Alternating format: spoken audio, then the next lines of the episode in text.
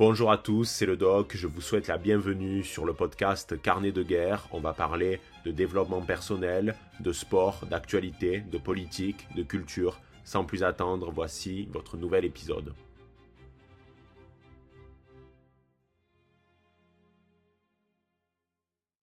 Eh bien, salut à tous, c'est le doc, j'espère que vous allez bien et on se donne rendez-vous aujourd'hui pour un nouveau podcast sur carnet de guerre par rapport à un sujet que vous avez été très nombreux à me demander. Il s'agit de mon avis sur le film Avatar 2 le film numéro 1 du box-office en ce moment en France, celui qui réunit le plus de monde dans les salles obscures, même si bien entendu la concurrence va être plus dure dans les prochains jours, notamment avec l'arrivée du dernier film de Damien Chazelle qui s'intitule Babylone, donc avec euh, Brad Pitt, Margot Robbie, etc. Mais bon, je pense que Avatar va quand même rester numéro 1 encore un bon petit moment et je vais directement mettre les pieds dans le plat. Je n'ai pas aimé euh, ce film, euh, je me suis beaucoup ennuyé devant et j'ai même parfois beaucoup rigolé. Alors, avant d'analyser tout ça en détail, il convient de poser deux avertissements qui sont extrêmement importants.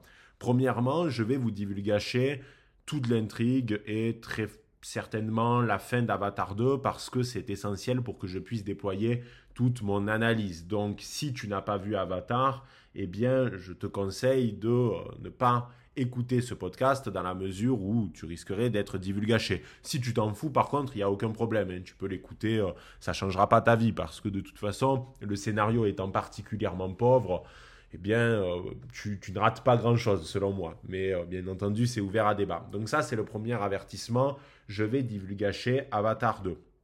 Et sûrement le 1 d'ailleurs, mais j'imagine que tout le monde a vu le 1 euh, depuis. Deuxième avertissement, et qui est extrêmement important là encore, c'est que je ne prétends pas détenir les clés de la vérité par rapport au cinéma. Ça reste que mon avis, l'avis euh, d'un euh, d'un homme lambda qui est allé voir euh, Avatar 2, mais c'est parce que beaucoup m'ont demandé justement de faire un podcast sur le sujet que je me suis exécuté. Je suis votre humble serviteur. Et euh, voilà, donc c'est pour ça que je fais ce podcast, mais ne voyez pas du tout de mépris à l'égard de ceux qui ont, par exemple, aimé le film.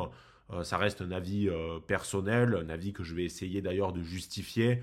Donc euh, voilà, il n'y a pas de volonté de vous dire ah si vous, avez vu Avatar 2 et que vous l'avez aimé, vous êtes une merde. Absolument pas. Non, chacun chacun a ses propres goûts, les goûts et les couleurs, ça ne se discute pas. Mais euh, au moins dans ce podcast, vous allez comprendre pourquoi je trouve que l'univers et la saga d'Avatar, euh, enfin du moins la saga Avatar est complètement surcotée à mon sens. Donc euh, je vais vous donner euh, les différents arguments. Alors on va commencer dans un premier temps par les côtés positifs quand même, parce qu'il y en a, il n'y en a pas beaucoup, hein. c'est pour ça que, que, je commence par, par ceci. Alors tout d'abord, je suis allé voir Avatar dans des conditions assez bonnes. J'étais dans, dans une salle qui était bien équipée, à la fois au niveau de l'image, du son, euh, une salle également assez confortable. Euh, et ça, c'est important pour euh, l'expérience, parce que Avatar, vous savez, ça fait partie de ces films qui se regardent au cinéma et qui après ont beaucoup moins d'intérêt une fois que Avatar est diffusé à la télé ou qu'il est même disponible en DVD. Même si vous avez une, un très bon téléviseur, euh, vous ne retrouverez jamais complètement l'expérience d'Avatar euh, comme vous pouvez par exemple le voir au cinéma. Donc c'est vraiment un film qui se voit au cinéma et c'est pour ça qu'à mon sens ça n'a pas euh, ça n'a pas trop d'intérêt de le voir en dehors du cinéma. Je me souviens quand j'étais gamin en voyage scolaire, ils nous avaient passé Avatar premier du nom en DVD dans une télé qui se trouvait dans un bus, c'est-à-dire les pires conditions. Et là, euh, vous vous rendez compte qu'il y a un univers entre le, le, le, fait de voir un film au cinéma et de le voir dans d'autres, dans d'autres conditions. Donc c'est vrai que les premières minutes sont assez bluffantes au niveau de l'immersion. Parce que déjà, j'étais dans une salle où il y avait euh, le son qui se diffusait absolument partout. Donc vous pouvez... Alors je n'ai pas le nom exactement de cette technologie en tête, mais par exemple, euh, vous êtes dans, dans la forêt d'Avatar, enfin vous êtes dans Pandora, et euh, vous entendez des bruits d'animaux, euh, les feuillages, le vent, etc., l'eau. Euh, c'est extrêmement bien fait, c'est très immersif. Mais là où j'ai eu l'impression que Cameron se foutait un peu de notre gueule, c'est qu'il y a eu cette impression d'immersion dès le départ. On voit qu'il veut que les premières minutes soient les plus immersives et par la suite on a moins cette impression. Alors c'est peut-être parce qu'on s'habitue en tant que spectateur, mais du moins les premières minutes sont très impressionnantes et à la fin on a l'impression que on voit un film classique. Par contre, c'est vrai que visuellement, c'est bluffant et je suis sûr qu'Avatar 2 va faire évoluer à la fois euh, l'industrie du cinéma, mais également du jeu vidéo par le biais de la motion capture. La motion capture, qu'est-ce que c'est? C'est capturer le visage d'un acteur pour le juxtaposer sur euh, un personnage euh, inanimé, enfin, du moins sur par exemple un animal, sur... c'est ce qu'ils avaient fait par exemple pour le film, euh, enfin le, remake ou le reboot, euh, appelez ça comme vous voulez, de, la planète des singes. Donc euh, on voit qu'il y a eu des avancées en ce sens et je suis sûr que ça va être très positif à la fois pour l'univers du cinéma mais également du jeu vidéo, même si j'imagine que la technologie qu'a utilisée James Cameron est extrêmement coûteuse et demande des heures et des heures d'un travail acharné. Donc je ne pense pas non plus que euh, tout le monde va pouvoir bénéficier de cette technologie-là dans les années à venir, à moins que ça se démocratise. Vous savez, au départ, on avait des...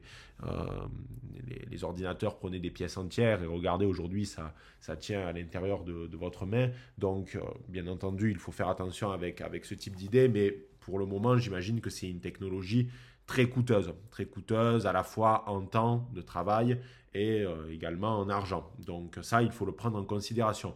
Mais je ne vais pas cracher dans la soupe, visuellement, c'est très beau et c'est très immersif. Mais il y a également un autre problème par rapport à tout ça, euh, c'est le fait qu'on a l'impression parfois, et d'ailleurs ce n'est pas qu'une impression puisque c'est ce qui s'est passé, en fait James Cameron a filmé certaines scènes avec un format de 48 images par seconde, ce qui donne un rendu très fluide. Euh, il y avait le premier film à avoir été tourné comme ça entièrement, c'est euh, Le Hobbit, donc de, Peter Jackson. Et le problème, c'est que euh, Cameron a fait le choix de filmer certaines scènes en 48 images par seconde et d'autres en 24. Donc le format classique. Et le gros, gros problème, c'est qu'on a parfois cette impression que, comment on pourrait dire, c'est très désagréable à regarder parce qu'on voit la différence entre, comment on pourrait dire ça, la scène avec du 48 images par seconde et celle avec du 24. Donc, quand on a l'habitude, si vous voulez, de jouer aux jeux vidéo ou même de, regarder des films, ça, ça saute aux yeux. Et c'est marrant parce que je suis allé voir le film avec euh, ma soeur et son mari et eux euh, aussi, ils se sont rendus compte de cela alors qu'ils euh, ne sont pas euh, habitués. Donc euh, c'est quand même assez flagrant. Et des fois, il y a même un changement de format au cours d'une scène. Donc là, c'est particulièrement agaçant, enfin c'est particulièrement visible et c'est dommage. Je pense qu'il aurait dû faire un choix, soit tourner le tout en 48 images par seconde, ou alors en 24. Mais clairement, le changement des deux, euh, parfois, est beaucoup trop visible, ce qui gâche euh, le rendu et ce qui peut parfois même euh, briser l'immersion que l'on peut avoir dans, une scène déterminée. Donc ça, c'est quand même une considération qu'il faut prendre en compte, mais je me souviens qu'à l'époque, quand Peter Jackson avait tourné le Hobbit donc en 48 images par seconde, beaucoup lui avaient reproché le fait que les scènes, notamment d'action, devenaient illisibles parce que c'était beaucoup trop fluide, ça allait trop vite et certains n'aimaient pas du tout ce format-là. Après, bon, ben, ce sont des choix à faire. En tant que réalisateur, il faut savoir faire des choix et euh, il va falloir que pour les prochains, je crois qu'il a déjà tourné les prochains, il euh, choisisse un camp. Soit il fait du 48, soit il fait du 24. Mais les deux, c'est pour moi une assez mauvaise idée. En fait, je me rends compte que j'ai donné les deux points positifs du film et en fait, je rentre déjà dans les, dans les points négatifs parce que malheureusement, de mon point de vue, j'ai pas grand chose à sauver euh, par rapport à Avatar 2. C'est-à-dire que j'ai cette impression assez agaçante que, si vous voulez, James Cameron a fait le choix qui est le suivant. Il a préféré euh, la forme que le fond. Et je suis désolé, j'ai l'impression euh, que l'univers, le lore d'Avatar est vide. C'est-à-dire qu'il est faussement riche. En fait, l'univers d'Avatar, il repose sur une dichotomie qui est assez étrange. C'est que d'un côté, James Cameron a voulu euh, que les spectateurs qui euh, regardent ces films, ou du moins euh, la saga Avatar, puissent se sentir proches des navis et des personnages principaux. Mais pour faire ça, pour créer cette proximité, il fallait que les navires, il fallait que l'univers ressemble au nôtre. Mais en même temps, l'énorme paradoxe, c'est que quand on veut se lancer dans ce qu'on appelle le space opéra, ou du moins quand on veut euh, représenter des formes de vie extraterrestres, je pense que faire le choix que ces mêmes extraterrestres-là ressemblent à des humanoïdes classiques, euh, ou presque même à des hommes, c'est une erreur. C'est-à-dire qu'on voit bien qu'il était tiraillé entre le fait de représenter une sorte de civilisation extraterrestre, mais en même temps, il ne pouvait pas aller trop loin dans son imagination parce qu'il fallait que les gens qui regardent Avatar se sentent proches. Et pour qu'ils se sentent proches, il faut que les personnages nous ressemblent. Et le problème, c'est que pour moi, il a quand même un cadre qui reste trop proche du terrestre. Il a un cadre qui reste euh, trop proche de ce que l'on connaît nous-mêmes euh, par rapport aux différentes civilisations euh, qui peuplent notre planète. Déjà, on voit que Pandora est une, planète terre bis. Hein. D'ailleurs, c'est présenté dans le film. les soldats viennent directement sur Pandora parce que la Terre est devenue invivable et que Pandora, c'est la possibilité de l'Eldorado. Donc euh, déjà, euh, le postulat du film, c'est ça, c'est que Pandora ressemble à la Terre, mais en plus de ça, ben, les navis, malgré tout, même s'ils ont euh, des physiques bien particuliers, ils sont bleus, ils sont grands, ils ont par exemple que quatre doigts, etc., et bien malgré tout, ben, ils nous ressemblent. Ils nous ressemblent suffisamment pour qu'on se sente un minimum investi, mais il y a un décalage par rapport à ce que l'on attend d'une œuvre qui est censée représenter une civilisation extraterrestre. Et là, on arrive à l'autre problème que j'ai mentionné un peu précédemment, c'est le fait que l'univers est faussement riche. C'est-à-dire, vous prenez Pandora, on dirait la Terre, vous prenez le bestiaire, il reste quand même très pauvre, et quand vous analysez en détail euh, certaines bêtes qui peuplent Pandora ou qui peuplent euh, le, monde des eaux, même si bon, c'est sur la même planète, etc., on se rend compte que ça ressemble à euh, notre propre bestiaire, si je peux, si je peux le dire, ou alors que ça ressemble à un bestiaire qui est propre à celui de la préhistoire. Donc en réalité, on n'est jamais complètement dépaysé. Il y a par exemple dans Avatar des, bêtes qui sont présentes également dans le 1, c'est des espèces de, de, chiens, enfin de, de, créatures à quatre pattes. Bon, ça ressemble à un loup, mais avec une gueule un peu plus déformée. Quoi. Enfin, c'est, il a rien inventé selon moi. C'est-à-dire que n'importe qui qui euh, travaillerait sur la création d'un univers finirait par aboutir à peu près aux mêmes idées. Et dans le 2, c'est encore plus euh, c'est encore, encore plus palpable, notamment avec euh, les baleines. C'est-à-dire, alors je ne sais plus comment ils appellent ça dans Avatar 2, c'est un autre nom, mais clairement, ce sont des baleines ça y ressemble. C'est quasiment la même gueule, c'est quasiment le même gabarit. Et ça fait qu'on a l'impression que on est certes loin, parce que Cameron, et ça surtout, il, veut, il, veut, créer ça dans le premier, il insiste à quel point euh, Pandora c'est loin, parce qu'il faut être dans des capsules où on va être plongé dans un sommeil artificiel pendant des années pour arriver là-bas, c'est vraiment loin, c'est hostile, etc. Mais au final, ça ressemble à chez nous. Et typiquement, euh, ce problème-là ne se retrouve pas forcément qu'avec le bestiaire. C'est-à-dire que même les peuples de Pandora, que ce soit les navis ou, ou le peuple marin, j'ai oublié le nom, en réalité, ils ressemblent à des peuples autochtones que euh, l'on peut retrouver dans de multiples civilisations. En fait, Cameron, il a pioché dans des civilisations africaines, euh, dans des peuples également d'Amérique du Sud, mais, surtout et avant tout chez les Maoris. C'est-à-dire que quand on regarde Avatar 2, euh, le peuple de l'eau, qui est présenté, qui est là tout le long du film, c'est des Maoris.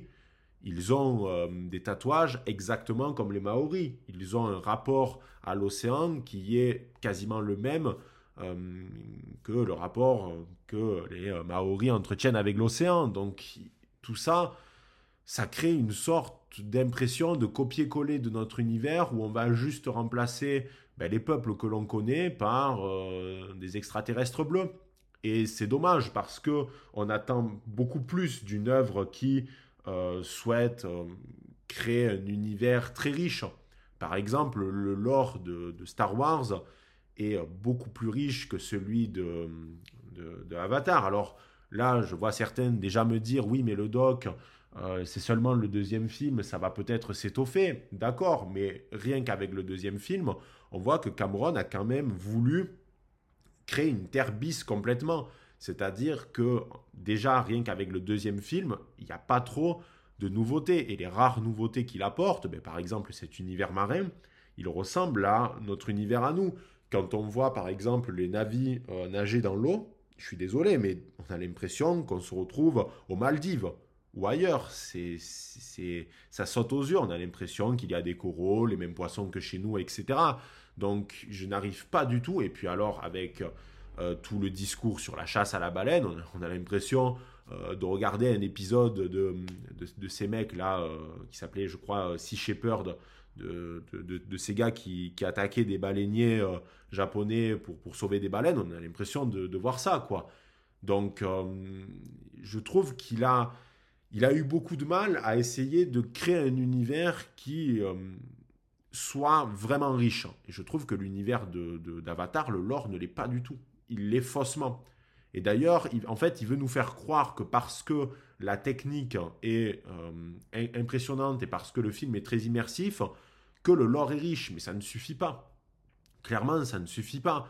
Et on voit qu'il mise, déjà on voit qu'il s'inspire de, d'autres, de d'autres créateurs, je pense à Hideo Kojima sur certains aspects, mais par exemple, excusez-moi, euh, quand on voit euh, l'organisation des hommes qui arrivent sur Pandora et qu'ils ont des robots en forme de crabe pour par exemple faire certaines tâches, enfin excusez-moi, mais James Cameron il n'a rien inventé, c'est du vu, vu et revu. Donc pour moi, le principal problème d'Avatar, c'est un, univers qui est faussement riche.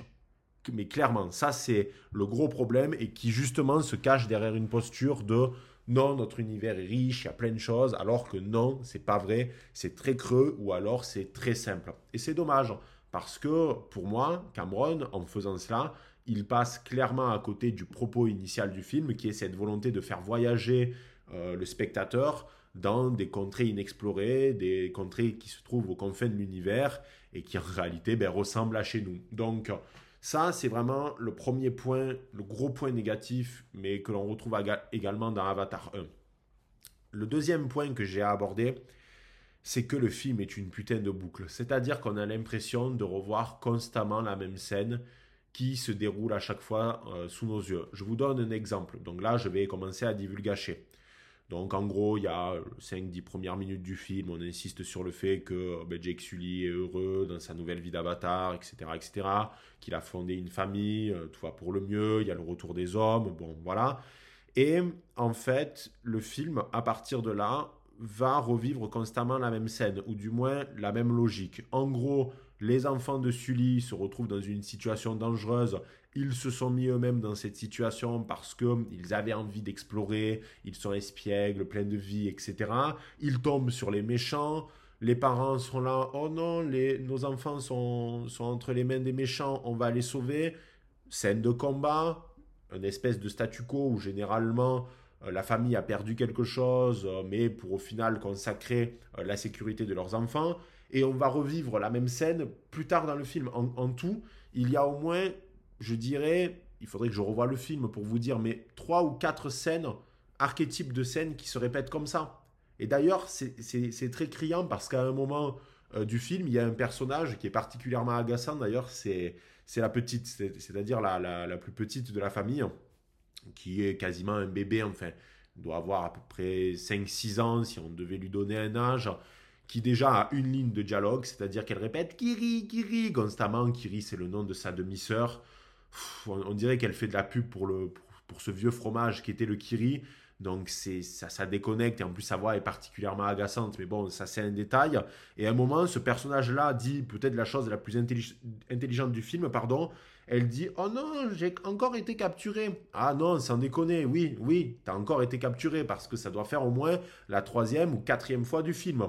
Et je trouve que c'est un aveu terrible que même Cameron, en ayant choisi de laisser cette ligne de dialogue, d'ailleurs il y, a plein de gens dans la salle qui ont ri à ce moment-là, parce que euh, oui, c'était le cas, c'est-à-dire ça faisait au moins euh, plusieurs fois que dans le film elle s'était faite choper, ou que du moins on avait l'impression que les enfants, à chaque fois, revivaient des situations périlleuses, qu'à chaque fois ils, ils étaient entre les mains de l'ennemi.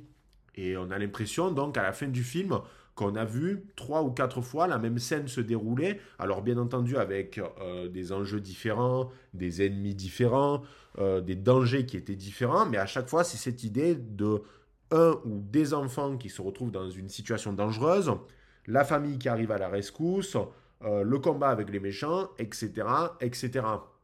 Ce qui fait qu'à la fin, bon, on se dit, ça va être euh, l'énième répétition de la scène que j'ai déjà vue dans un cadre différent, mais ce sera le même archétype. Et ça, vraiment, c'est dommage. Et le pire, c'est qu'on a déjà cette répétition à l'intérieur du film, mais on a également une répétition entre le premier et le deuxième. Il y a des scènes copiées-collées entre les deux, la musique, c'est la même.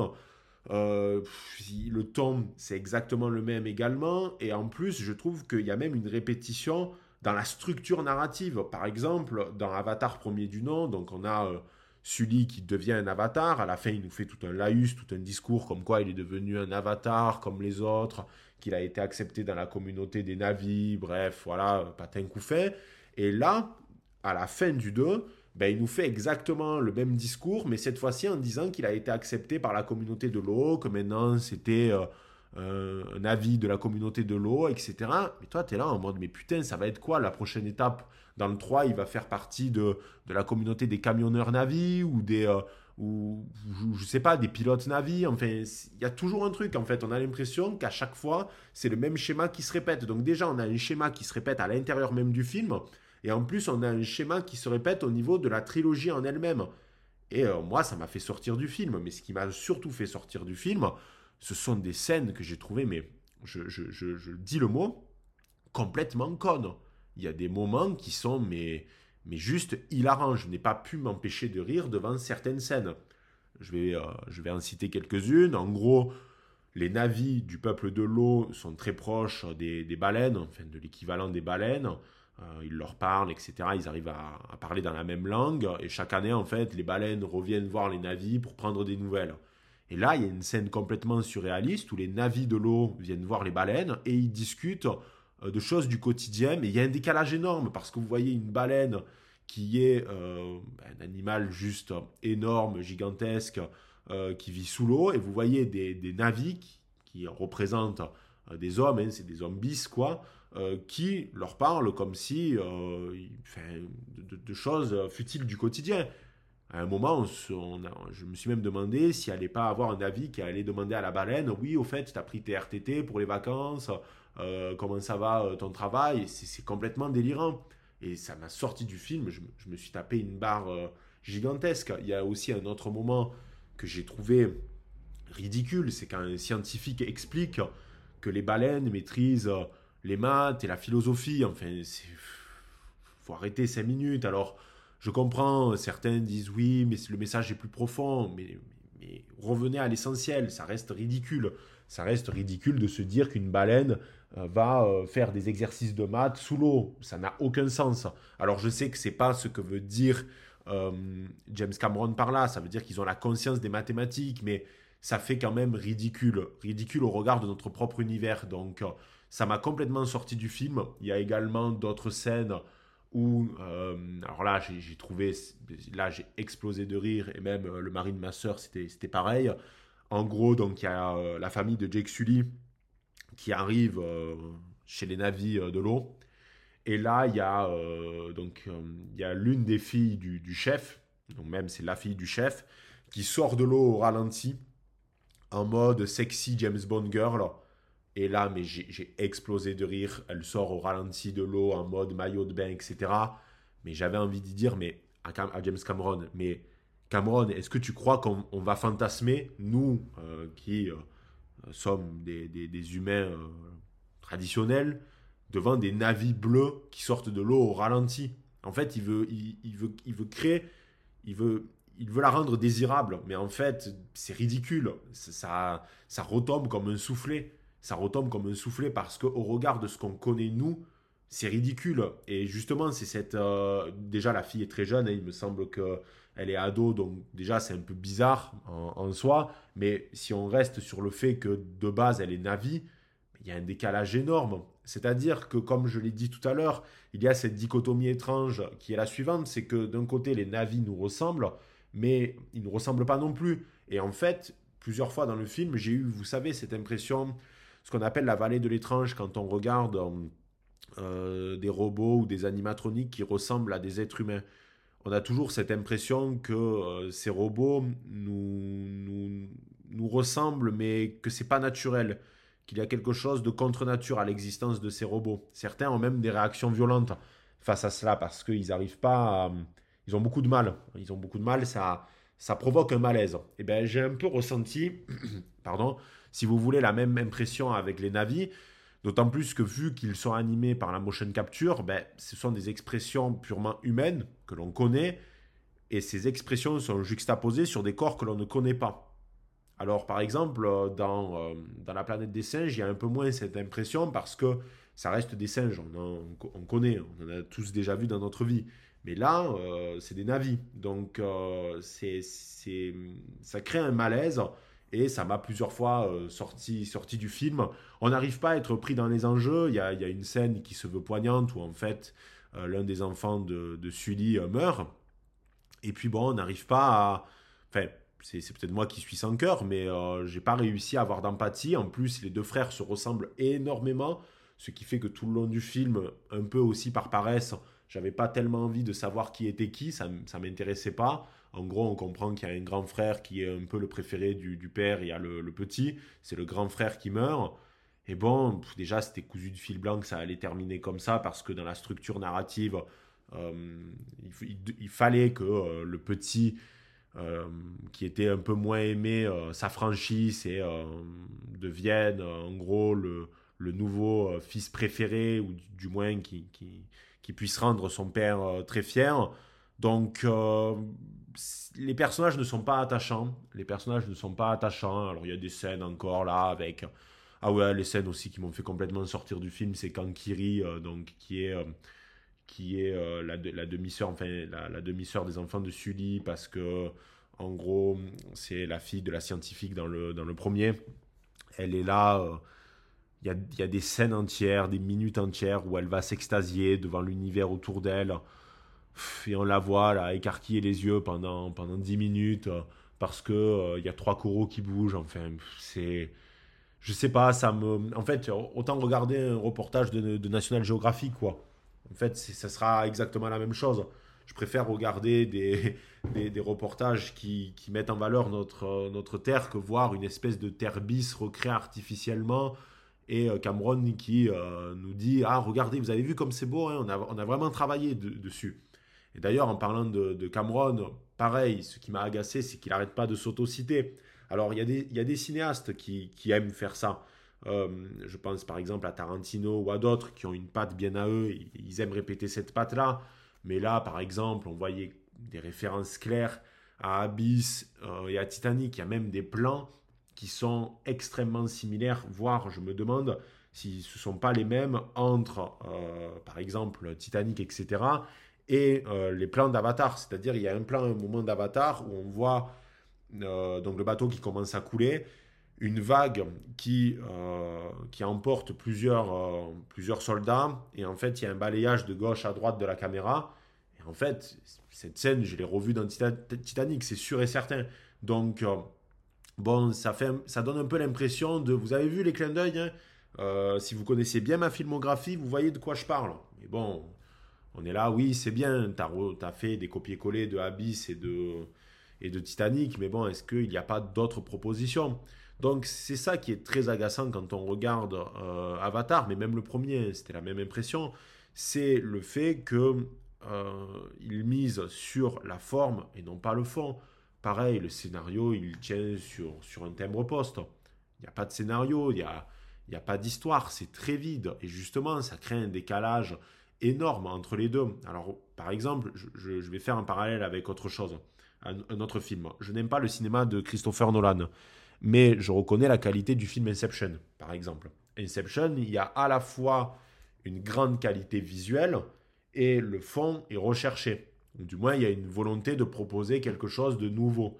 Ce qui fait que le film a eu du succès parce qu'il y a à la fois un scénario complexe, même si je pars du principe que Nolan aime bien des fois complexifier ses films pour pas grand-chose. On a vu ça avec Tenet il avait tellement voulu le complexifier que les gens étaient passés à côté et ça avait un peu bidé, même si le contexte n'était pas favorable non plus.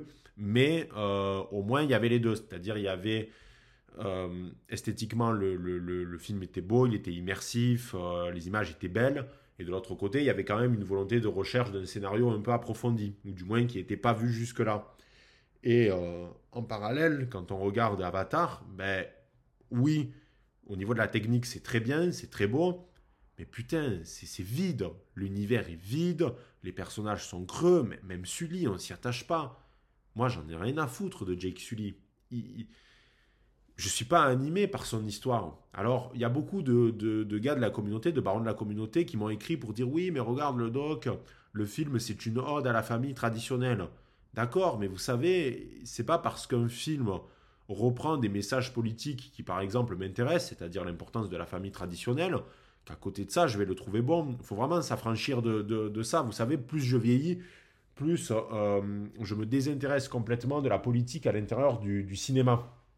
Et euh, notamment de, des idées, des idées pardon, politiques qui peuvent être distillées à l'intérieur d'un film. C'est-à-dire que moi, avant tout, quand je vais voir un film, je cherche pas à avoir un cahier des charges politiques qui soit de gauche comme de droite. Ce que je veux voir avant tout, c'est euh, un film qui esthétiquement soit beau, enfin qu'on pourra appeler beau. Après, bien entendu, ça ouvre à des, des débats euh, multiples et, variés, mais surtout qui raconte quelque chose. Et je trouve que les meilleurs films, c'est ceux qui arrivent à mêler les deux. Et là, le problème, c'est qu'on a un fond qui est mais extrêmement creux. Et donc, on n'arrive pas à être impliqué dans cette histoire. On a, on a l'impression qu'on est extérieur, en fait. On a l'impression qu'on est extérieur et qu'on n'est pas vraiment impliqué pardon, dans cet univers que veut nous imposer un peu James Cameron. En plus, on voit qu'à chaque fois qu'il sorte un avatar, il joue sur la carte. Ouais, vous avez vu, c'est le film événement. Par exemple, avant que le film commence, on a eu, mais je sais pas combien de pubs, mais qui parlaient d'Avatar, à quel point c'était extraordinaire, qu'on allait vivre une expérience incroyable. Oui, d'accord, c'est bien, techniquement c'est beau, mais dans le fond, il n'y a rien. Et pour en revenir au cahier des charges politiques, moi ça m'intéresse pas.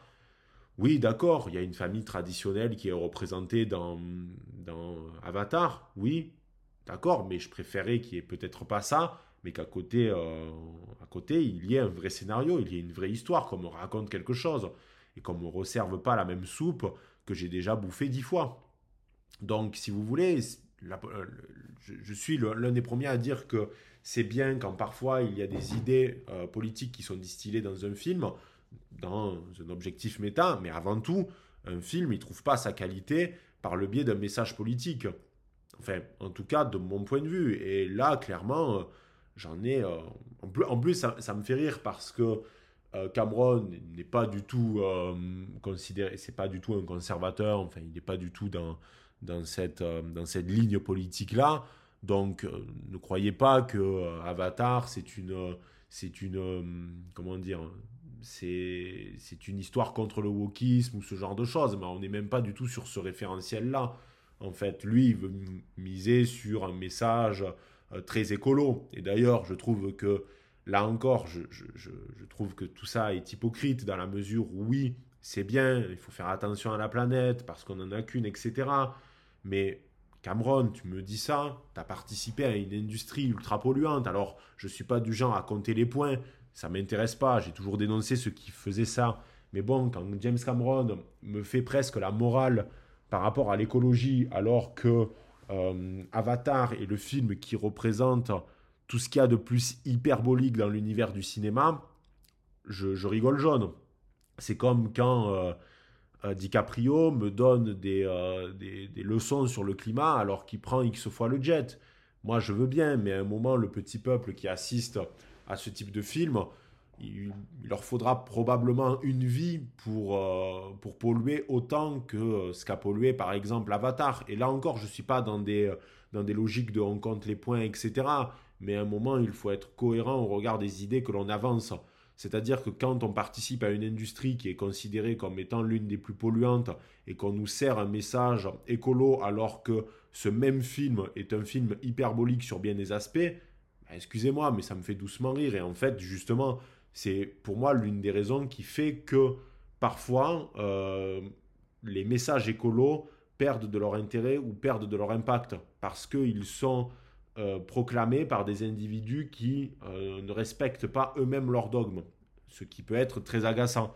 Et derrière, nous, on n'a pas envie de faire des efforts. Moi, quand James Cameron me parle de la chasse à la baleine ou des choses comme ça, je dis oui, c'est bien, mais bon, est-ce que ça va vraiment déjà, est-ce que ça va changer grand-chose? C'est-à-dire, est-ce que les Japonais demain qui vont voir Avatar vont se dire, oh putain, oui, on abuse un peu avec les baleines, on va arrêter d'en consommer non, c'est faux. L'être humain, l'être humain, au niveau des considérations écolo, il commencera à prendre des mesures quand sa vie sera directement impactée et quand malheureusement il y aura, euh, il y aura des gros gros dommages sur l'humanité au niveau de, de, plein de problématiques. C'est qu'à ce moment-là que l'homme prendra, euh, prendra des précautions. Mais là, euh, Cameron, il peut répéter ça jusqu'à demain, ça ne changera rien. Et surtout, vu qu'il participe au problème. Alors désolé, hein, c'était, euh, c'était Discord euh, qui lançait un appel, hein, je m'excuse pour ce, pour, ce petit bruit agaçant.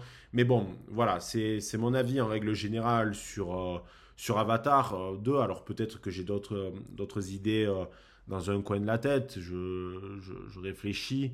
Bon, ça ne me vient pas directement sur le coup, mais en tout cas, voilà, c'est pas un film que, que, que j'ai apprécié parce que je trouve que ça raconte rien, parce que euh, l'histoire n'est pas prenante, parce que euh, je ne me suis pas senti euh, investi ou proche des personnages. J'ai l'impression que c'était un copier-coller du 1 sur de nombreux aspects. Typiquement, par exemple, le méchant, ils nous ont resservi le même méchant. C'est-à-dire que dans un univers qui est censé être riche, on a exactement le même méchant. Alors, Cameron fait une pirouette. On a l'impression qu'il nous prend un peu pour des cons parce que, en gros, c'est pas exactement le méchant du 1, c'est son clone sous la forme d'un avatar. Voilà, donc en fait, on reprend les mêmes, on recycle et on recommence. On a l'impression que, que, c'est clairement ça. Donc oui, théoriquement, c'est pas exactement le même méchant, mais en fait, dans le fond, euh, ça l'est. Et je trouve que c'est là encore un gros problème parce que typiquement, il aurait pu, euh, à mon sens, faire un méchant qui euh, puisse provenir d'une autre tribu d'Avatar parce que aussi le, le manichéisme euh, propre aux Américains des méchants hommes contre les gentils euh, navis, ça a ses limites et ça serait intéressant, j'espère que d'ailleurs c'est ce qui va développer dans les prochains films, euh, qu'il y ait un peu plus de nuances. Par exemple, qu'on se rende compte que chez les navis, il y a des véritables salopards et que chez les hommes, il y a des mecs bien. On voit qu'il a mis quelques bons gars dans le lot, qu'il en a distillé quelques-uns, mais dans l'ensemble, pour être un deuxième film, l'univers reste très pauvre et il ressemble beaucoup trop à notre propre univers et euh, ça casse complètement ce qu'il a, a voulu créer à mon sens et, c'est dommage. C'est dommage donc euh, c'est pas pas un film qui c'est un film que voilà je vais oublier dans quelques semaines hein. il faut il faut dire les choses clairement hein. c'est pas vous savez c'est pas un film qui vous marque euh, profondément alors je sais que certains ont été très touchés euh, par le message du film et par certaines scènes. Mais bon, moi, ça m'a laissé complètement euh, de marbre, même si je reconnais que hum, Cameron essaye de proposer euh, quelque chose. Mais bon, au final, ça ne me transporte pas. C'est-à-dire que je trouve qu'au final, un film Marvel ou un film comme Avatar 2, ben, c'est sensiblement la même chose, à part sur le le plan technique parce que la CGI de Marvel est vraiment à chier. Euh, il y a vraiment des fois où on se tape des barres tellement c'est mal fait. Mais bon, euh, des fois Avatar, oui, c'est bien fait, mais dans le fond, euh, qu'est-ce que ça raconte? C'est-à-dire que vous pouvez, alors je vais, je vais, je vais employer un terme très cru, mais l'image, l'image est voulue vous, avez beau mettre une merde encadrée dans un, dans un tableau en or, ça changera rien, ça restera une merde. Alors, je ne dis pas que Avatar est, une merde non plus, mais bon, c'est pas pas le, le, film qui qui, qui, va me marquer, en tout cas de, l'année. Et je pense aussi que Cameron a fait une autre erreur, euh, c'est qu'il a trop espacé le premier et le second. Alors je crois que c'était pour des problématiques techniques, en raison euh, du fait qu'il n'y avait pas à ce moment-là la technologie qu'il voulait pour le 2, mais quand même on, a, cette impression qu'on a attendu, euh, je ne sais pas moi, plus de 15 ans pour pas grand-chose. Et d'ailleurs on l'attendait pas vraiment, c'est-à-dire qu'il y avait eu euh, Avatar premier du nom qui avait fait beaucoup parler, mais au final je n'ai jamais eu l'impression qu'il y a eu une attente très importante par rapport à Avatar 2. C'est-à-dire que les gens s'en foutaient. C'était pas une saga qui anime vraiment, comme par exemple peut animer euh, euh, Star Wars, ou alors euh, même dans un autre registre, Le Seigneur des Anneaux. Ça, dès qu'il y a quelque chose qui entoure cet univers, parce que le lore est riche, on, a envie de se replonger dedans. Mais dans l'univers d'Avatar, on n'en a pas envie. Faut être franc. D'ailleurs, je suis allé le voir, je suis allé le voir un peu par dépit parce qu'il y avait vraiment rien. Et euh, je m'attendais à rien, mais j'ai quand même été euh, déçu. Faut, faut le faire. Voilà, je crois qu'on peut conclure ce podcast sur, euh, sur cette phrase. En tout cas, les barons, j'espère que vous avez aimé ce podcast. N'hésitez pas à mettre 5 étoiles comme toujours, et même à m'envoyer des messages directement pour réagir à ce que j'ai dit. C'était le doc. Ciao les barons.